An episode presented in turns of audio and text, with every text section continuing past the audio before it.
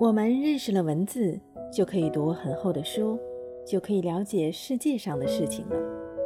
大自然也有自己的文字，天上的每一颗星就是一个字，脚下的每一粒小石子也是一个字。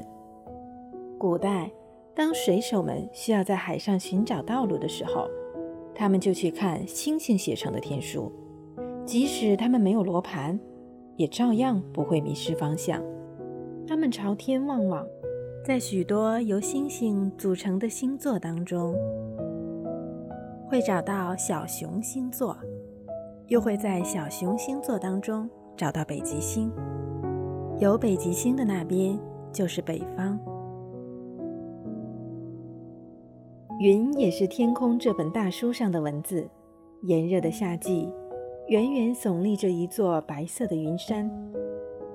这座云山左右伸出两个尖头，山就变得像铁匠的铁钻了。飞行员知道，钻状云是雷雨的预兆，应该离它远些才好。如果在那里面飞行，会把飞机毁掉。在森林里行走，有时会忽然看到树林当中立着一块很大的花岗石，上面披着青苔。就像披着毛皮衣，他是怎么到这儿来的呢？谁有这么大的力气把他搬到森林里来呢？而且他又是怎样穿过茂密的树林的呢？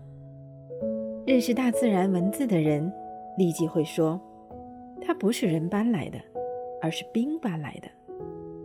那些冰块从寒冷的北方爬过来，沿路把大大小小的石块带着一起走。这是好久好久以前的事了。当时这根本没有森林，周围的森林是后来才长起来的。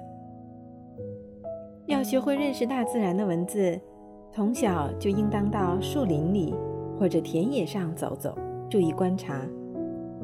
总是坐在家里的人，永远不会懂得大自然的文字。